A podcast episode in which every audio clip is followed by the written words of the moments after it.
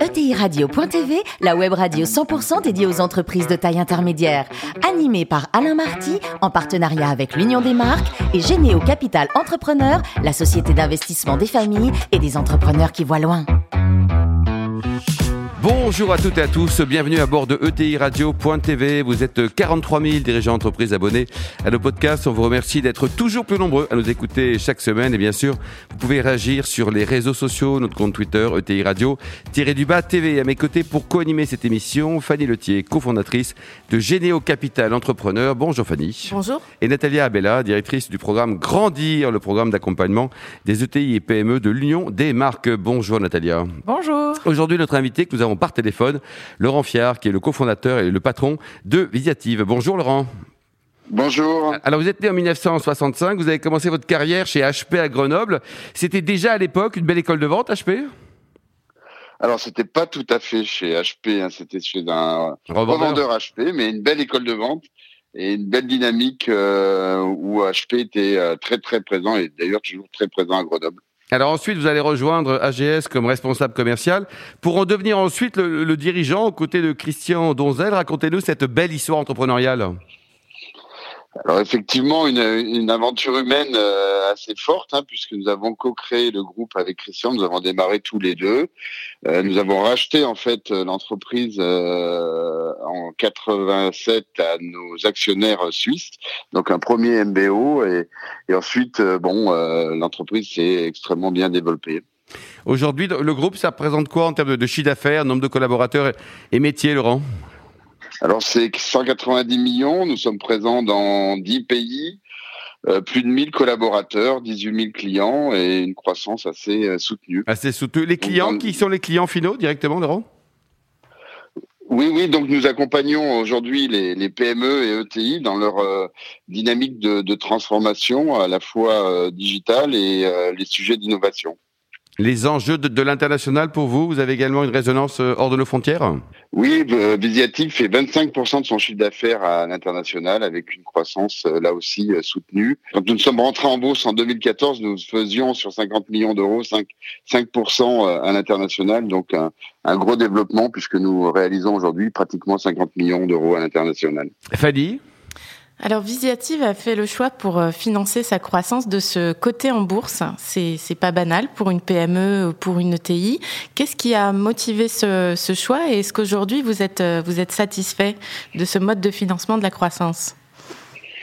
Alors euh, oui, alors le choix était un peu d'ailleurs challenging hein, puisque nous avons fait notre introduction en bourse en 2014. Il faut savoir qu'après l'explosion de la bulle Internet, il y avait eu très peu euh, d'introduction en bourse dans le métier du, digital.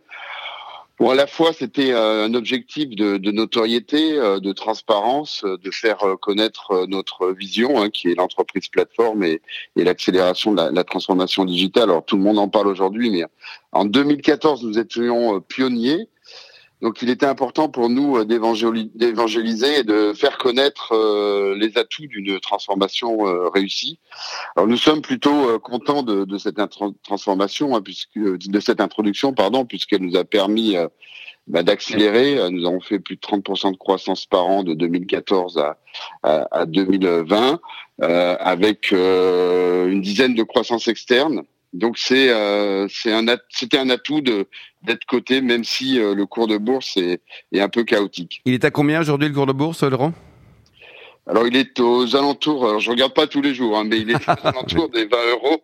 Euh, bon, nous avons fait une introduction à 11 euros, on est descendu à 4, on est monté à 50, on est redescendu à 14, et nous sommes aujourd'hui à 20. Donc voilà, c'est euh, euh c'est la bourse, c'est effectivement euh, l'inconvénient majeur de, la bourse, c'est cette cotation un peu chaotique. Mm, mm. Fanny, en termes de pérennité entre la bourse et puis les investissements et les fonds, on les oppose parfois? C'est une bonne chose ou c'est pas bien?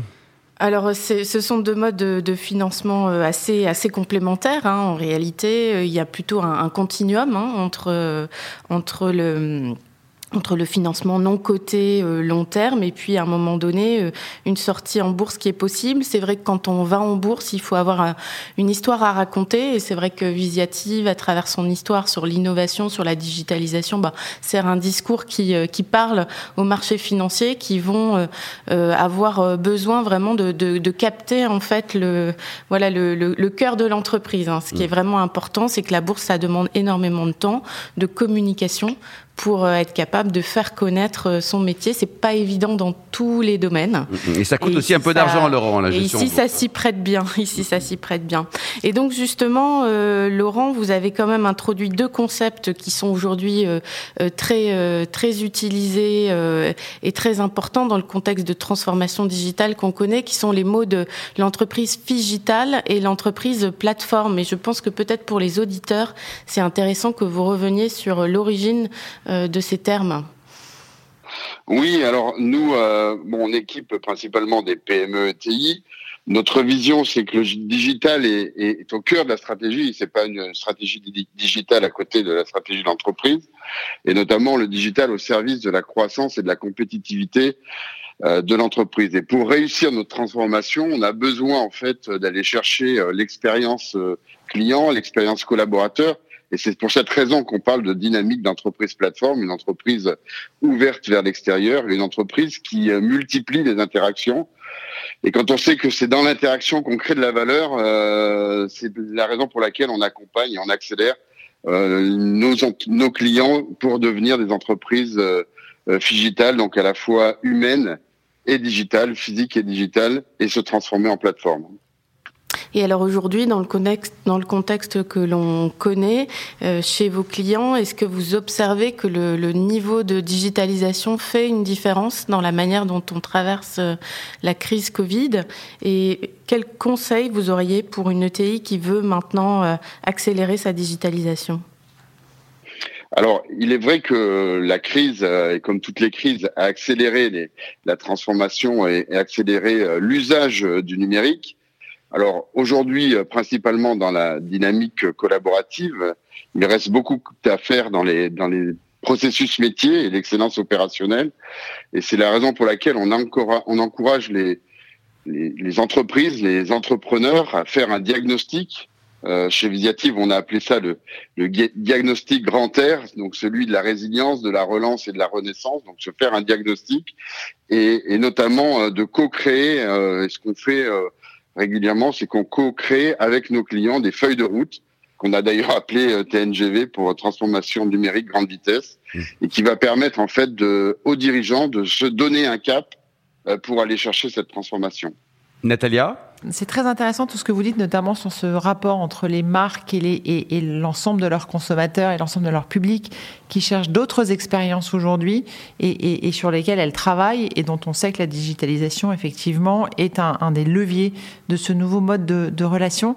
Euh, mais je voulais vous entendre sur un autre sujet, moi, qui est celui de la, RSE, puisque vous êtes très engagé en matière de, RSE. Et c'est aussi un sujet dont on sait que les, les, les ETI et les PME euh, doivent l'adresser. Et puis parfois, sans très bien savoir dans quel sens prendre le sujet, j'aimerais savoir comment vous, d'abord, vous avez fait, comment vous avez adressé ce, sujet et comment derrière vous le transmettez à vos, à vos clients et ce que vous en faites. Alors, quand on s'appelle Visiative, c'est-à-dire euh, vision collaborative, il était euh, assez normal pour nous et, et notamment de, de s'inscrire dans une dynamique d'écosystème et, et s'inscrire euh, dans l'engagement responsable de, de l'entreprise. Donc on a très vite, euh, au-delà de la performance financière de l'entreprise, travaillé sur la, la performance extra-financière et notamment euh, emmener, encourager euh, l'ensemble des collaborateurs, hein, qui est le principal actif de Visiative, vers euh, cette dynamique de, de, responsabilité sociétale de, de l'entreprise. Donc on fait régulièrement et chaque année notre rapport RSE en incluant une du sens à, à, chacune des actions hein, sociales, puisque pour nous le, le RSE c'est pas la somme des actions sociales, c'est une dynamique alignée à, l'objectif de l'entreprise, donc à cette entreprise plateforme. Donc on travaille sur les sujets de l'inclusion numérique au sens très global du terme et l'innovation et l'innovation au service euh, de l'environnement. Merci pour, pour ces éclaircissements. Mais du coup, comment est-ce que, en ce qui concerne l'ensemble de vos clients, vous portez euh, ou vous les aidez éventuellement à adresser concrètement ce, sujet-là Parce que c'est pas simple pour ces, pour ces PME qui aujourd'hui parfois se demandent d'abord comment elles vont faire pour, euh, pour boucler euh, la fin du mois, pour gérer leur sujet de trésorerie mmh. et leur sujet de marque employeur, etc. Alors, il, est clair que bon, il n'y a, pas de social avant de avant une dynamique économique. Donc, euh, l'association à la fois de la performance financière, de l'excellence opérationnelle et euh, de la performance extra-financière est extrêmement importante. Nous, notre euh, là aussi, hein, dans, dans, cette vision d'entreprise plateforme, hein, qui est d'aller chercher de l'interaction, d'aller chercher de l'innovation, c'est bien évidemment de mettre en interaction les clients et les collaborateurs et c'est là qu'on essaye d'exprimer euh, tout le sens que peut avoir euh, une entreprise, et notamment sur ses actions euh, au quotidien, créer de la valeur d'innovation au service de, de, la collectivité et du collectif. Dites-nous, Laurent, vous êtes toujours très actif au sein du MEDEF? Alors toujours très actif, effectivement, au sein du MEDEF, et puis au niveau du, du territoire, et, et, plus particulièrement de, de la région. De, je viens de prendre la présidence de Auvergne-Rhône-Alpes Investissement, donc qui est une dynamique que veut mettre en place euh, le président de région, hein, euh, Laurent Bocquier, pour justement accélérer les, les fonds propres des entreprises. on sait tous que bon, les entreprises ont pu bénéficier de, de PGE, donc de trésorerie, donc de dette. Donc il faut maintenant travailler sur les fonds propres. Et je suis là aussi très convaincu que l'entreprise de croissance a besoin en fait de, son territoire et que les territoires gagnants euh, font les entreprises gagnantes et que les entreprises gagnantes font les territoires gagnants. Laurent, dites-nous, le, plus beau métier du monde, c'est quoi? C'est patron d'une ETI ou joueur de basket? Allez. c'est sans doute patron d'une ETI. Euh, après, joueur de basket, c'est passionnant et, c'était plutôt euh, dans mon plus jeune âge. Bon, ça va. Euh, pour terminer, côté vin, il paraît que vous aimez plutôt la, Bourgogne. Hein. Vous êtes plutôt, votre cœur penche vers les vers Pinot Noir et le Chardonnay. Voilà, plutôt Pinot Noir et plutôt Pomard, pour être clair. Bon, merci beaucoup Laurent. Merci également à vous Fanny et Natalia. Fin de ce numéro de ETI Radio.tv. Retrouvez tous nos podcasts sur notre site et suivez notre actualité sur le compte Twitter et LinkedIn. On se retrouve mardi prochain, 14h précise, pour une nouvelle émission. L'invité de la semaine de TI Radio.tv, une production B2B Radio.tv en partenariat avec l'Union des marques et Généo Capital Entrepreneur, la société d'investissement des familles et des entrepreneurs qui voient loin.